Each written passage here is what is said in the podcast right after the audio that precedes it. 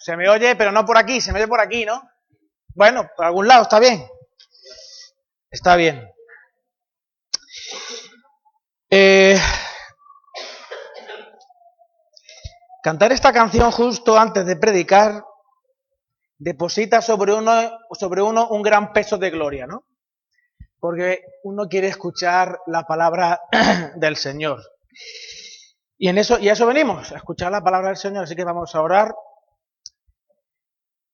Señor, te, damos las gracias por la oportunidad que nos das una vez más de estar juntos en, esta mañana. Un domingo, Señor, en la historia de este mundo, en, una historia que tú controlas, Señor, y que gobiernas a pesar de, de nosotros, a pesar del ser humano, Señor. Gracias por permitirnos, Señor, ser tus hijos, conocerte y ayúdanos, Señor, a, a ir creciendo en madurez, a ir siendo más, cada vez más como, como dijo Jesús. Gracias, papá, por, por todo. Te bendecimos en esta mañana y este es el objetivo. Bendecirte y glorificarte, Señor. No hay otro objetivo. Y si lo hay, Señor, pues depura nuestras vidas. Quita aquello de que, que no te glorifique, Señor, y trátanos con cariño, como hemos cantado. Queremos abrazarte y sentir tu abrazo, Señor. Trátanos con cariño. Necesitamos, Señor, sentir tu amor porque tu amor es el que transforma el mundo. Transforma nuestras vidas, Señor. En nombre de Jesús. Amén.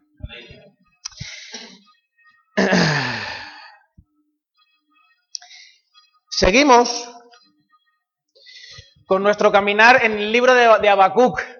Sabéis que llevamos ya unas semanas eh, meditando sobre el, libro de, de Habacuc. Aunque no todos los domingos estamos hablando sobre eh, el profeta Habacuc, pero es, significativo que llevamos varios domingos escuchando eh, hablar acerca de la fe. La última ocasión ya dimos algunos pasos dentro del capítulo 2. Nos quedamos Llegamos hasta el versículo 4, pero todo fue muy rápido y un poquito superficial. Y hoy vamos a hacer un poquito de, memoria, ¿de acuerdo? El libro de Habacuc está dentro de una sección, seguro que ya lo sabéis, pero bueno, yo creo que no está de más recordarlo. Está dentro de una sección del Antiguo Testamento que es los profetas menores. Y los profetas menores no son menores por su importancia, sino por su contenido, por su, sí, por la dimensión del, libro, de los libros. Su contenido, el contenido de, los, libros de los profetas menores, si, si estuviésemos liados con Isaías o con Jeremías, tendríamos tres años. Y yo creo que en un par de domingos más podremos concluir este profeta menor, aunque es curioso cómo este profeta menor, vamos a ir viendo un poquito más adelante, ha, con la ayuda del Señor, por mediación del Espíritu Santo, por todas las cosas que queramos, ha cambiado la historia de la iglesia. Ha cambiado la historia de la iglesia. En todos los profetas, sean mayores o sean menores, siempre se comienza, todos los libros comienzan con un Dios, eh, con la frase de Dios se me ha revelado a mí o Dios me ha dicho. Sin embargo, Habacuc no empieza así. En la versión de la Reina Valera, para mantener la coherencia dentro de todos los libros, pues sí lo traduce de esa manera. Lo voy a leer aquí. Dice, la profecía que vio el profeta Habacuc. Más o menos continúa con ese perfil de la palabra del Señor, vino al profeta y el profeta lo escribió y luego lo, proclamó, lo predicó, etc. Sin embargo, no es correcto. No es correcto. La traducción más correcta sería carga o encargo que recibió el profeta Habacuc. Y esto lo podemos ver en las versiones poquito más contemporánea, la Dios habla hoy, eh, en la versión de la palabra, se pueden percibir bien este, este matiz.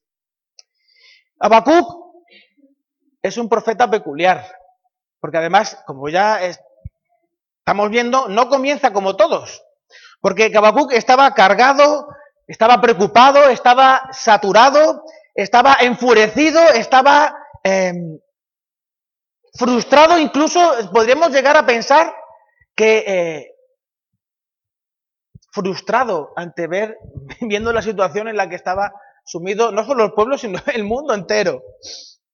Había una carga en su corazón que había recibido de parte de Dios y que le, impulsó, y que le impulsó a tener una serie de conversaciones con Dios.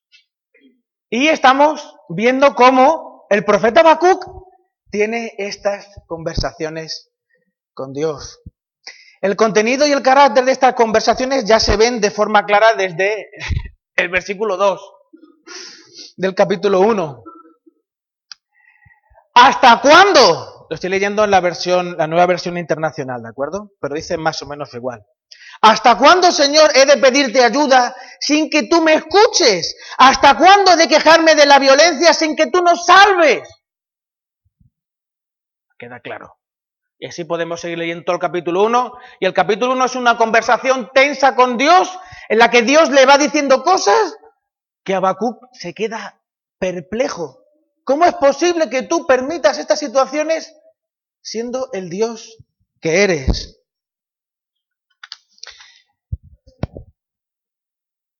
¿Cómo es posible que siendo un Dios tan bueno y todopoderoso, no haga nada en favor de, los que sufren por causa del pecado? Y ante esto estuvimos viendo que el sufrimiento, el sufrimiento no es una razón para dudar de la existencia de Dios que la existencia del mal no justifica la no existencia de Dios. ¿Os acordáis que estuvimos viendo eso? Un poquito por encima. Que una de las maravillas de Dios es que Él no se aleja del que sufre. Que es necesario un mal. Esto lo vimos, además lo repetí, en, lo, vimos eh, en la paradoja de Epicuro. No sé si, si acordaréis de esto. Que es necesario un mal menor para que un bien mayor sea posible, y es la libertad del ser humano. Si no, seríamos robots sin ningún tipo de libertad para poder decidir. Si tú no eres capaz, si Dios no te hubiese dado la capacidad de poder decir no a Dios, no serías un ser humano, serías cualquier otra cosa, menos un ser humano. Hecho a la imagen y semejanza de Dios, que es el ser más libre que existe en todo el universo. Que Él en todo momento está dispuesto a escuchar nuestras quejas y está deseando tener intimidad con sus hijos.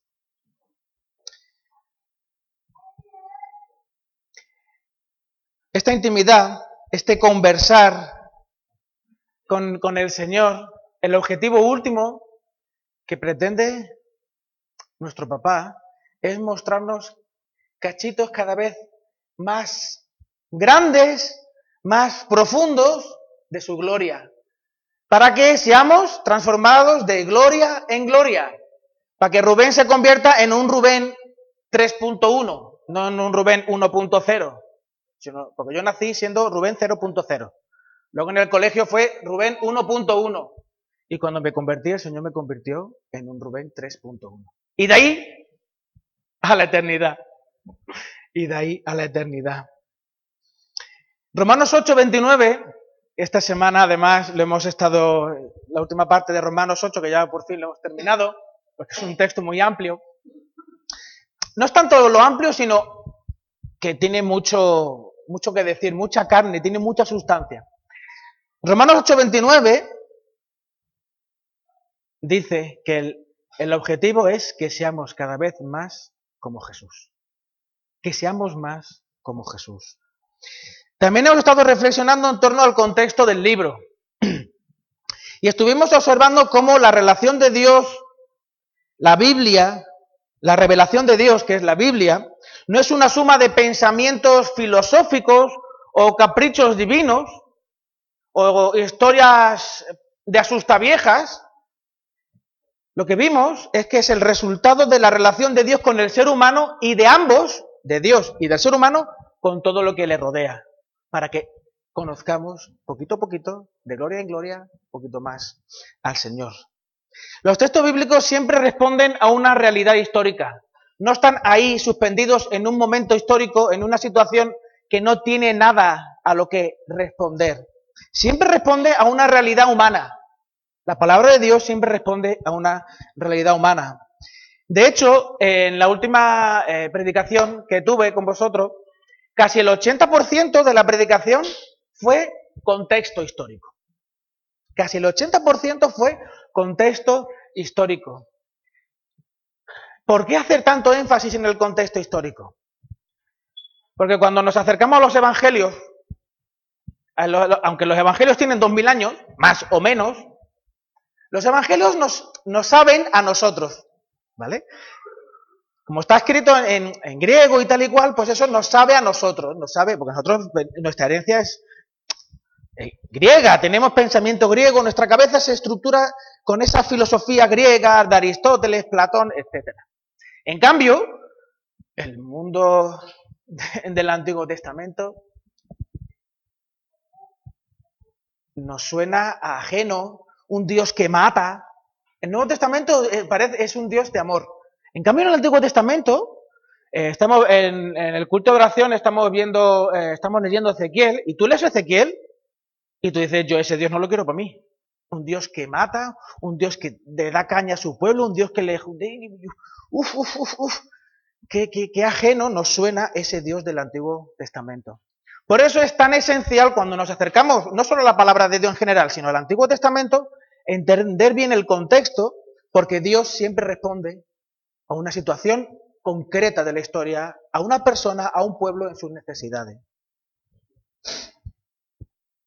Lo que pasa es que, y a mí me pasa, nos da más seguridad vivir en nuestro contexto histórico, en nuestro espacio-tiempo. Yo estaba pensando en, esa teoría del el multiverso, ¿no? No sé si os sonará, pero bueno. El multiverso en el que estamos, en el que en, el contexto histórico en el que yo me encuentro, pues me encuentro bien. Yo veo eh, los dibujitos que ven mis niños como lo he apuntado, ¿eh? Bob Esponja. ¿Quién se traga Bob Esponja? Bueno, los niños se quedan embobados. Bob Esponja. Eh, el mundo de Gumball. ¿Suena el mundo de Gumball? Yo eso para mí, a mí me parece infumable. Eso no hay quien se lo trague. En cambio, estoy yo más a gusto viendo la tele, viendo Espinete. ¿Os acordáis de Espinete? Oh, Espinete. Qué cosa más bonita, Espinete, ¿verdad? O David el Nomo, ¿os acordáis de los dibujitos de David el Nomo? Ahí, es que ese es mi contexto histórico. Ahí yo me siento a gusto. Ahí me siento bien. Y yo le repito a mis niños lo que mi madre me decía a mí cuando yo me ponía a ver Goku. ¿Os acordáis de Goku? Goku. A mí me encantaba. Yo le, digo a mis niños, Caleb, Abiel, esos dibujitos no enseñan cosas buenas. Apaga eso o ponte a jugar lo que sea. Igual que me decía mi madre, Rubén, eso tanta pelea, tanta cosa rara, eso que hacen ahí tirando, quita eso, vete a la calle a jugar. Esto demuestra que el tiempo pasa, que me estoy haciendo viejo y donde me siento a gusto es con Espinete y con David el Nomo. Que yo le he puesto David el Nomo a mis niños y se aburren. Y no lo comprendo. Es esencial conocer el contexto para entender el mensaje que Dios nos quiere transmitir hoy. Cuando llegamos al capítulo 2, podemos observar cómo Habacuc llega a una profunda necesidad de comprender aquellas cosas que Dios quiere enseñar y que son difíciles de entender.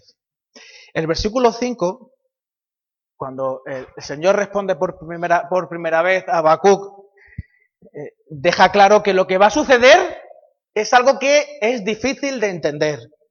Mirad a las naciones, contempladlas y quedaos asombrados. Voy a hacer en estos días cosas tan sorprendentes que no lo creeríais aunque alguien os lo explique. Aunque alguien os lo explique. Esto tiene ecos en el Nuevo Testamento cuando el Señor Jesús le dice a sus discípulos y al resto de la gente que estaba allí, si de las cosas normales y cotidianas que os estoy hablando, os suena eso un poco a chino, si os explico las celestiales, es que mm, no va a haber manera. La diferencia que hay sustancial entre la mente de Dios y la mente humana. Pero la obstinación,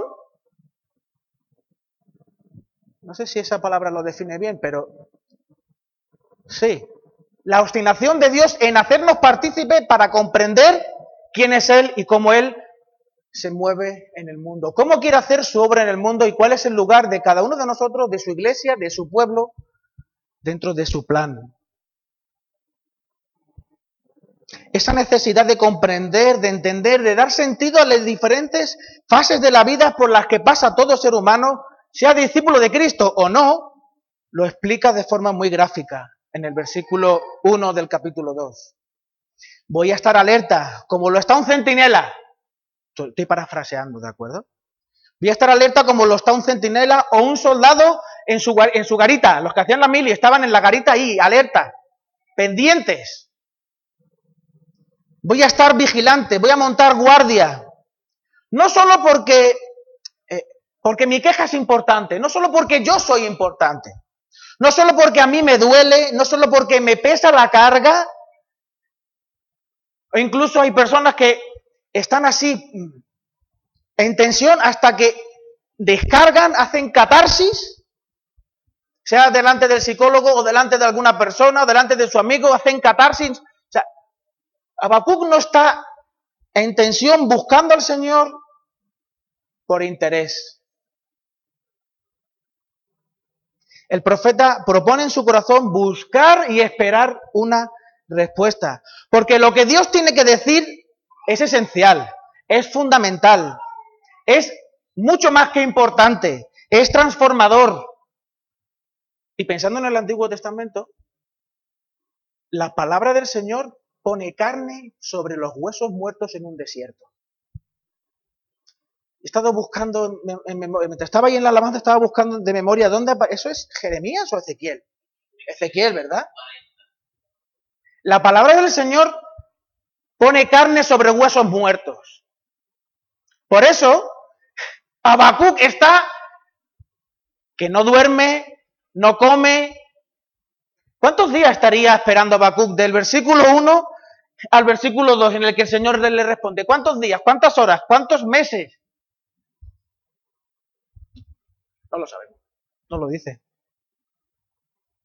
Pero lo que sí queda claro es que ah, la, tensión presente en Habacuc era porque lo que Dios tiene que decir era esencial para la vida de Habacuc y para la vida del pueblo.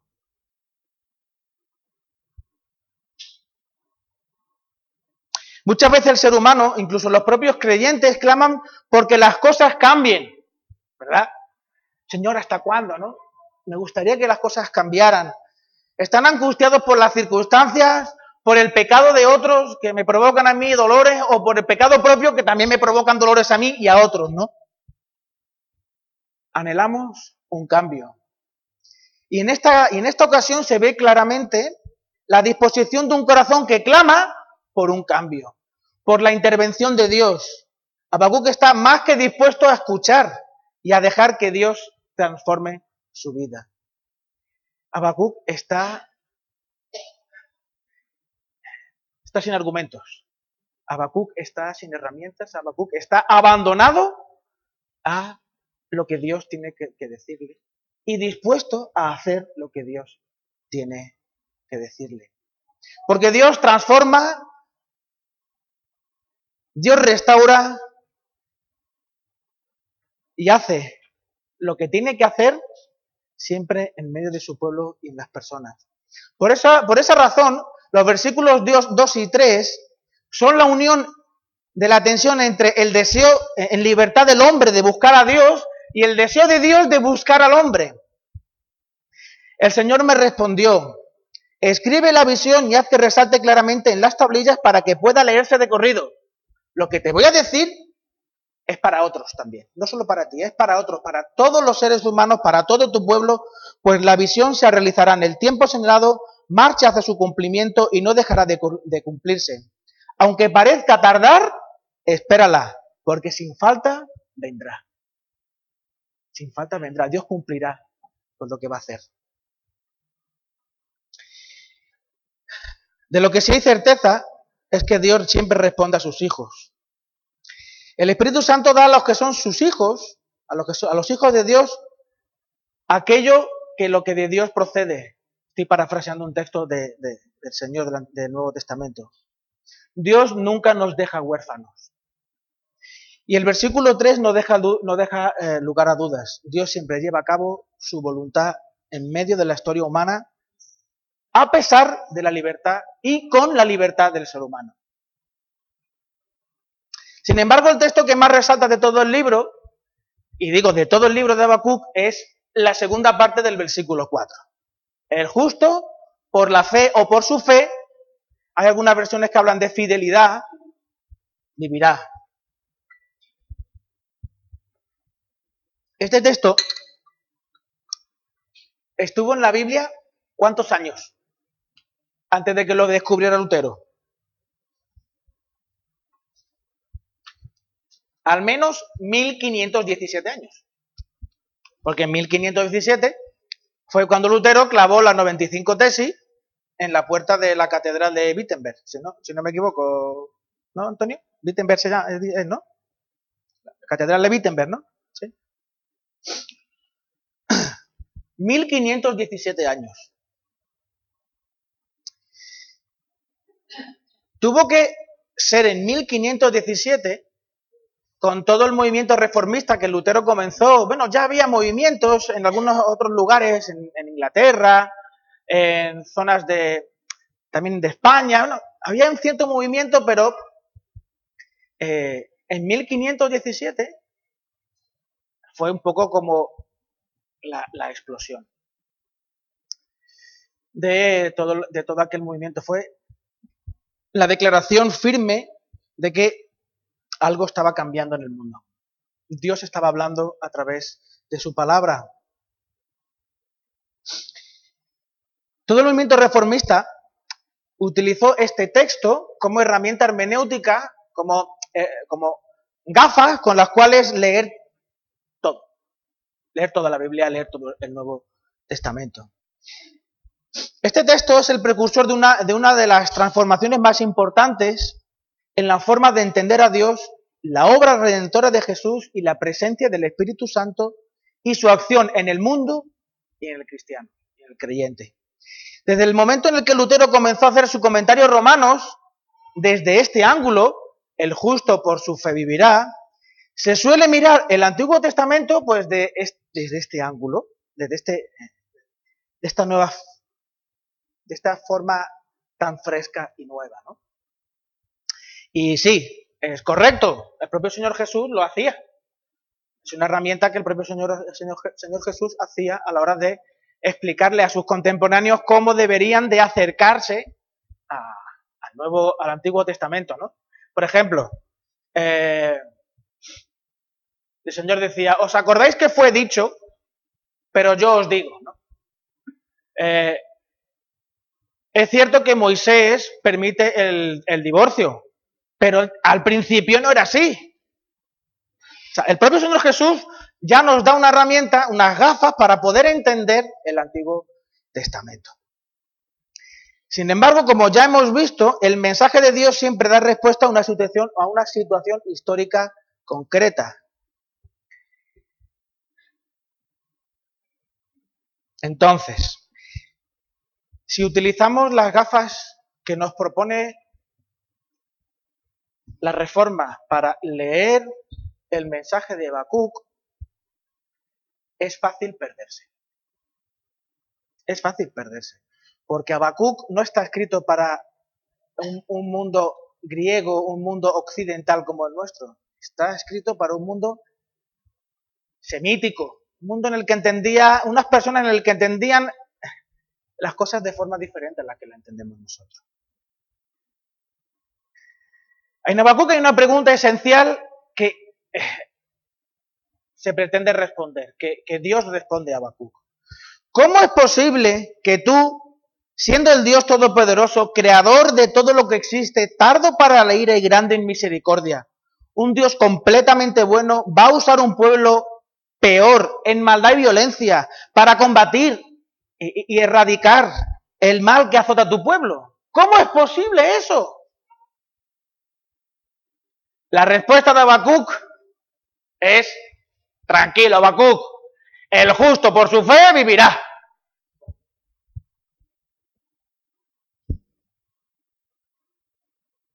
Pues muy bien. El justo por su fe vivirá. Y eso nos, nos deja a nosotros, a mí, no sé a vosotros, ¿eh? pero a mí me deja con cara de... ¿Y ya está? ¿El justo por su fe vivirá? Explícame algo más.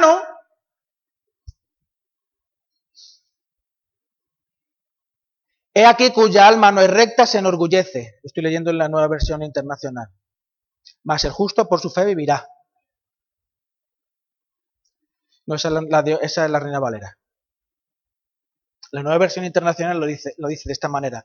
El insolente no tiene el alma recta, pero el justo vivirá por su fe. Si a nosotros, si a nosotros nos deja un poco perplejos, da la sensación, si, seguimos leyendo, da la sensación que Habacuc no lo deja igual que nos puede dejar a nosotros. Pues claro, es que nosotros cuando nos acercamos al justo por su fe vivirá, claro, metemos a Jesús y toda la teología cristiana.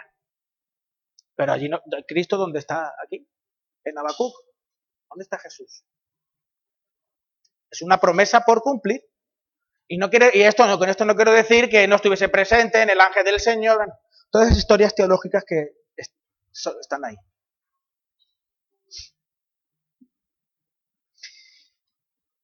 Cuando nos acercamos a la fe, inevitablemente nos acercamos desde los textos del Nuevo Testamento. Y eso es un defecto que traemos así. Como hay, hay, programas que traen por defecto una forma de trabajar, pues igual. A nosotros eh, se nos estropeó la nevera y hemos comprado una con, por mediación de la dueña de la casa y tal. Y la nevera por defecto trae un sistema, que es que cada vez cuando la enchufas empieza a funcionar a 6 grados. Y ya está. Pues los cristianos del siglo XXI, por defecto, leemos el antiguo desde el nuevo, que no está mal, no está mal que esté a 6 grados, pero yo le he dado el botoncito para que se ponga en modo eco, que gaste menos y también enfría. Uno de los textos desde el que nos acercamos al Antiguo Testamento es Hebreos 11. Hebreos 11.1, ¿verdad?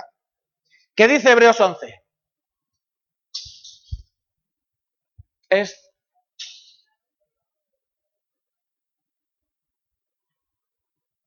Es pues la fe, la certeza de lo que se espera, la convicción de lo que no se ve. Y Pablo se quedó ahí, bueno, Pablo, el escritor de Hebreos, según a quien preguntes, se quedó tan ancho, ¿verdad?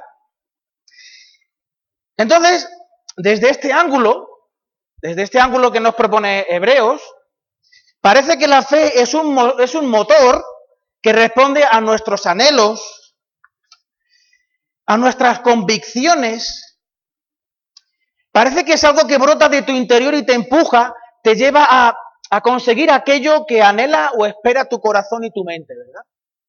Porque tú lo tienes tan claro en tu mente y en tu corazón y una convicción tan profunda, eso es fe. De hecho, en las palabras, en palabras de Jesús, la fe se puede incluso cuantificar. Si tienes fe como un grano de mostaza, podéis mover montañas. Marcos 9:23 le dice, el propio Jesús le dice a un padre que clama por su hijo, al que cree todo es posible.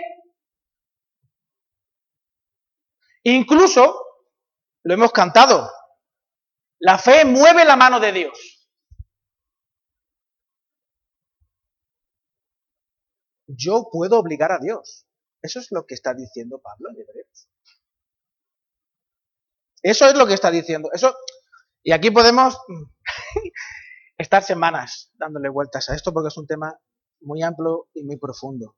Pero con todo, da la sensación que el discurso evangélico, el discurso nuestro de la fe, es más un acto que responde a nuestros anhelos y convicciones. La fe en este contexto, en el contexto evangélico, en el contexto griego, la fe en este contexto está más cerca de lo subjetivo, de lo filosófico, que, lo de, que de lo tangible, que de lo objetivo y de lo real. Desde este ángulo, si nos acercamos a Habacuc, no tiene sentido. ¿Cómo se entendía la fe en el Antiguo Testamento? Nada más que en el Nuevo Testamento la palabra para definir fe es pisteuo, la buscáis en Google y aparece. Y en hebreo, la palabra para definir fe que aparece en este texto es emunaj. Emunaj y pistego en nada se parecen, ni son ni siquiera primos.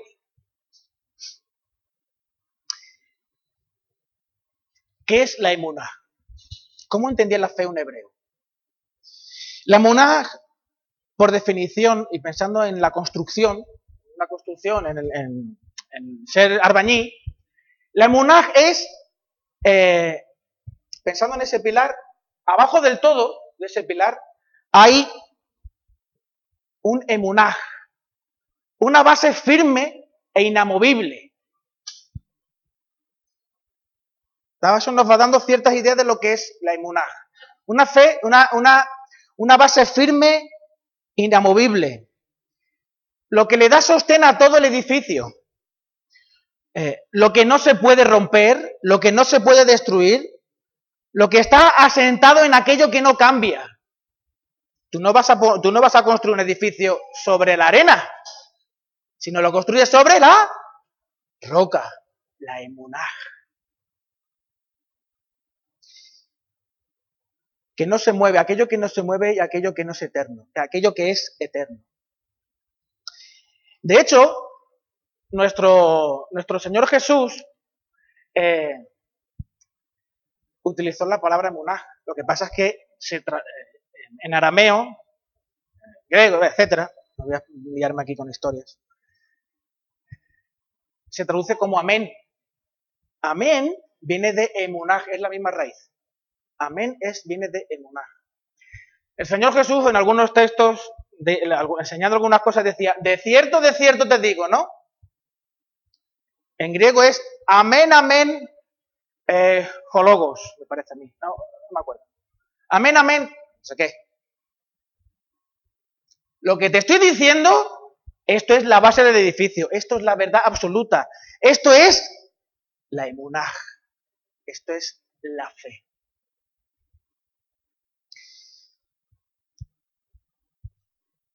Por tanto, en el, la fe para, un hebreo, para, para no es un concepto en el que yo pongo mi corazón y, mis anhelos.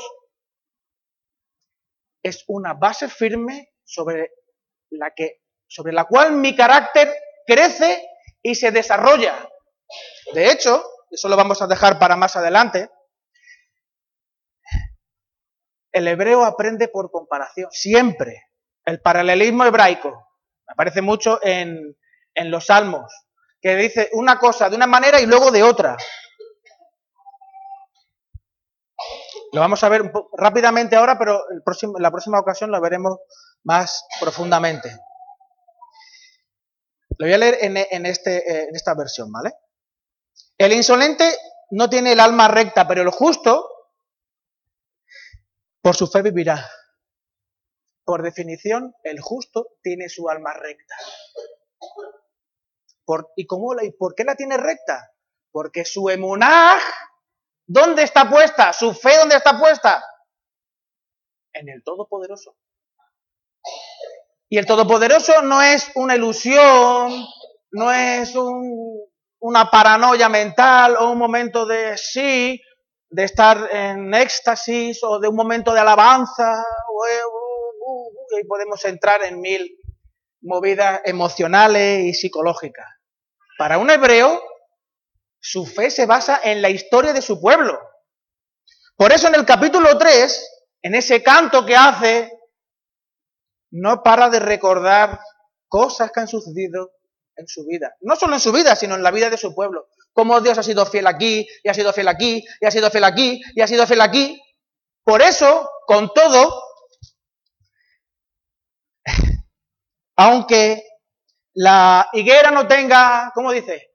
No tenga florezca, etcétera, etcétera. Porque su fe no está en una convicción pasajera, su fe está puesta en un Dios, en una emunaj inamovible. El que te mueves eres tú, porque tus emociones y tus historias sí que te pueden llevar al pánico. Por eso el justo por su fe vivirá. Y, en, los siguientes versículos entra Habacuc a eh, comparar cómo es el justo, aunque no, lo dice de forma explícita, está constantemente diciendo eh, cómo es el alma, el alma de aquel que no es, eh, tiene el alma recta. hay del que se hace rico con lo ajeno y acumula prendas empeñadas. Un justo no es un ladrón. Un justo no se queda con nada de lo suyo. Un justo cuando le devuelven en el supermercado un euro de más, le da vergüenza quedarse con ese euro y se acerca. El, tema es que está escrito en forma de sátira. Por un lado, describe cómo es y cuál va a ser la consecuencia, porque Dios va a darle caña al pueblo caldeo. Hay del que llena su casa de ganancias injustas en un intento por salvar su nido y escapar de las garras del infortunio. No todo vale. No el fin justifica los medios. No. Eso no es confiar en Dios. Eso es el resultado de un alma que no es recta. El justo no entiende claramente que el fin tiene, tiene, tiene sus medios, no vale de cualquier manera. Hay, de que, hay, del que construye una ciudad con asesinatos y establece un poblado mediante el crimen. Un justo no, eh, no provoca temor, un justo ama. Porque el amor quita el temor. Hay de ti que emborrachas a tu prójimo, hay de ti que lo embriagas con vino para contemplar su cuerpo desnudo. Un justo no usa las personas. No busca la manera de manipularlas. Un justo cuida a las personas. Se preocupa por ellas.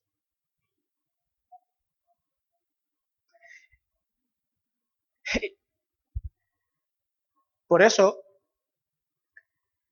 inevitablemente cuando eh, hablamos, eh, pensamos en los textos del Nuevo Testamento, que hablan sobre la fe, no podemos quedarnos solo en eso. Tenemos que buscar, porque nuestro Señor Jesús era hebreo, nació en una cultura hebrea. Aunque su padre era celestial, el nombre nació allí. Él hablaba arameo, no griego, alguna vez quizás, pero él hablaba arameo. Pablo escribió en griego, pero eran hebreos, semitas, y Dios, como bien le dijo a, el Señor Jesús a la mm, samaritana, vosotros adoráis lo que no conocéis. Nosotros adoramos lo que conocemos. Porque Dios ha revelado a su pueblo.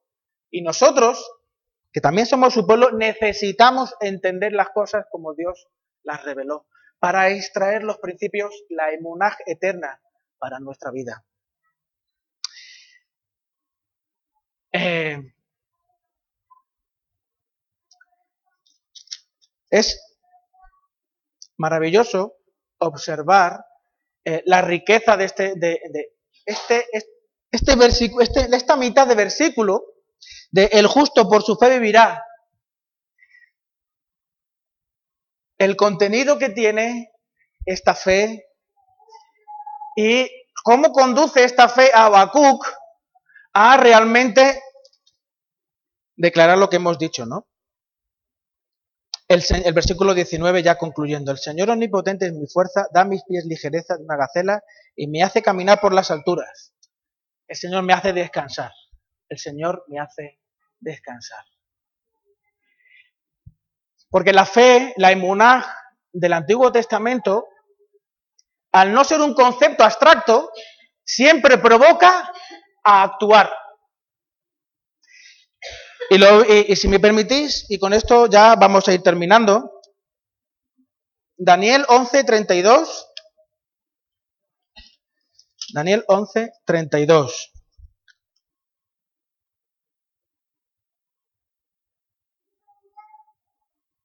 ¿Alguien lo puede leer, la Reina Valera, por favor?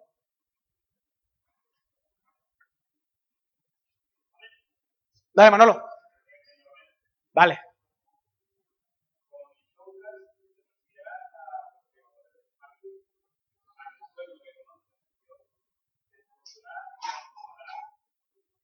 El pueblo que conoce a su Dios, su emunaj, por eso Habacuc actuó como actuó. Y la respuesta de Dios fue esa, porque Habacuc conocía a su Dios. Es posible, es posible que Dios nos sorprenda, que Dios sorprendiese a Habacuc. ¿Cómo es posible que siendo un Dios, tú un Dios tan bueno, sucedan estas cosas así?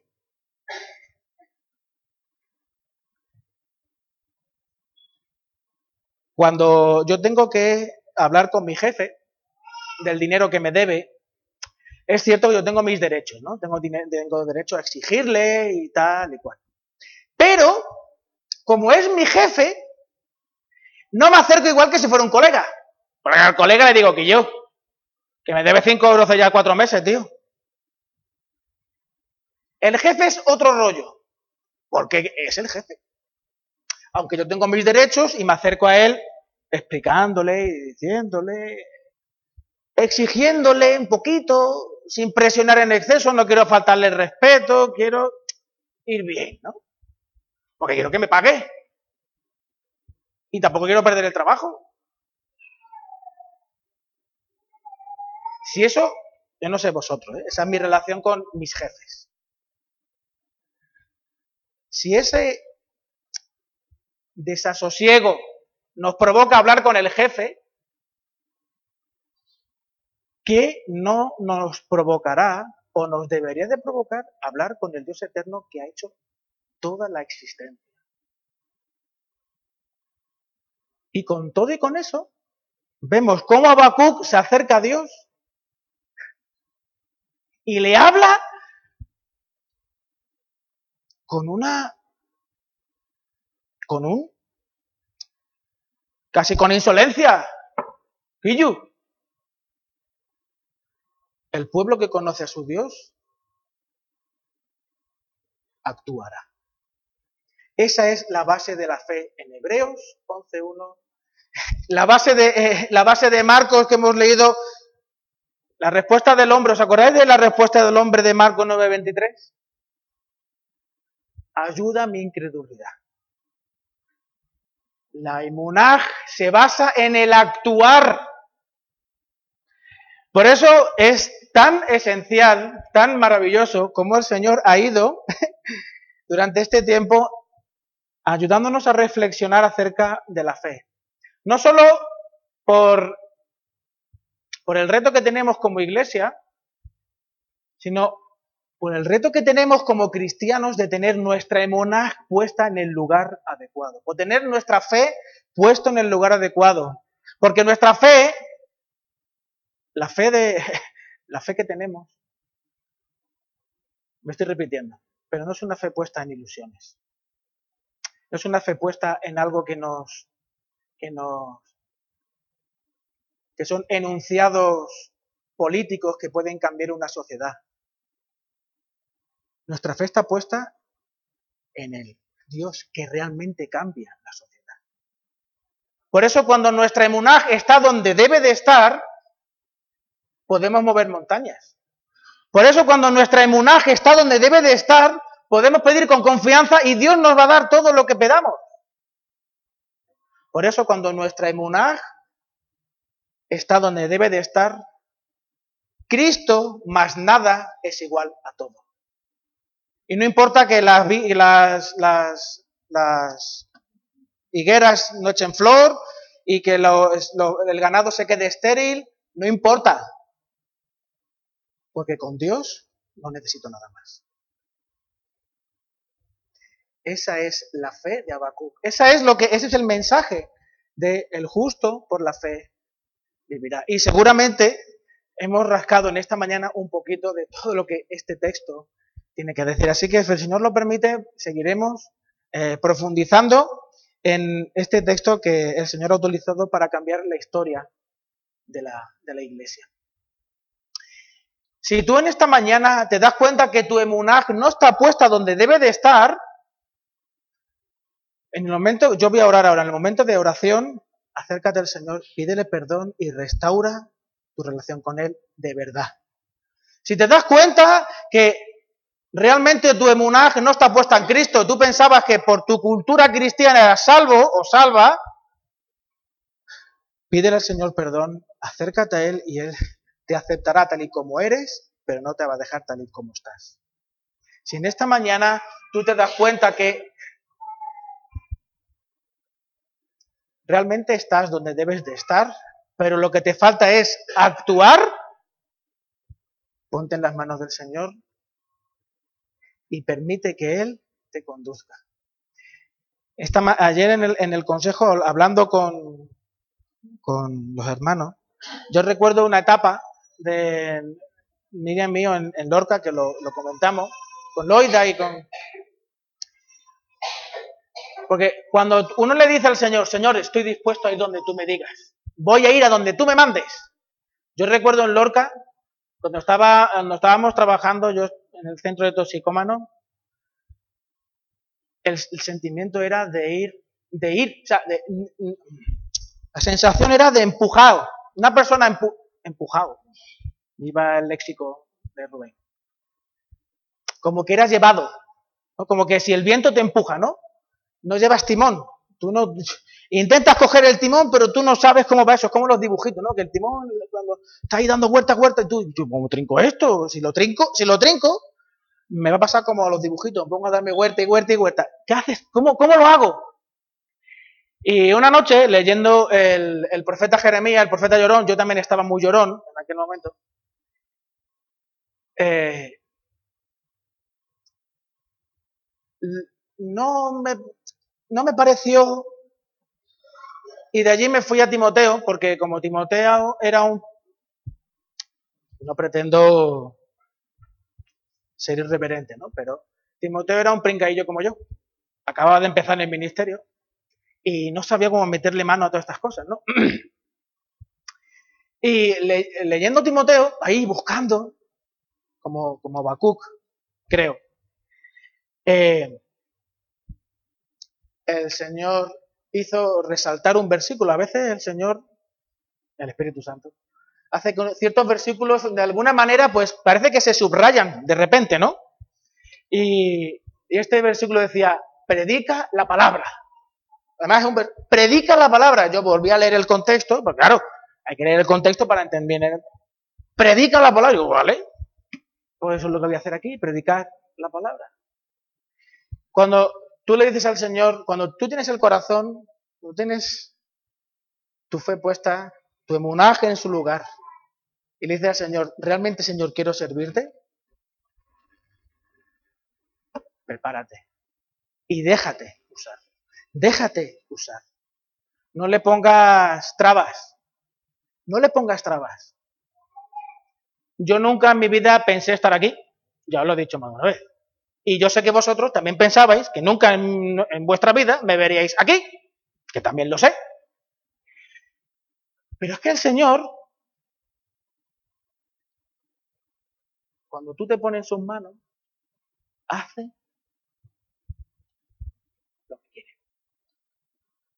Así que quiero dejaros con el texto de Daniel. El pueblo que conoce a su Dios actuará.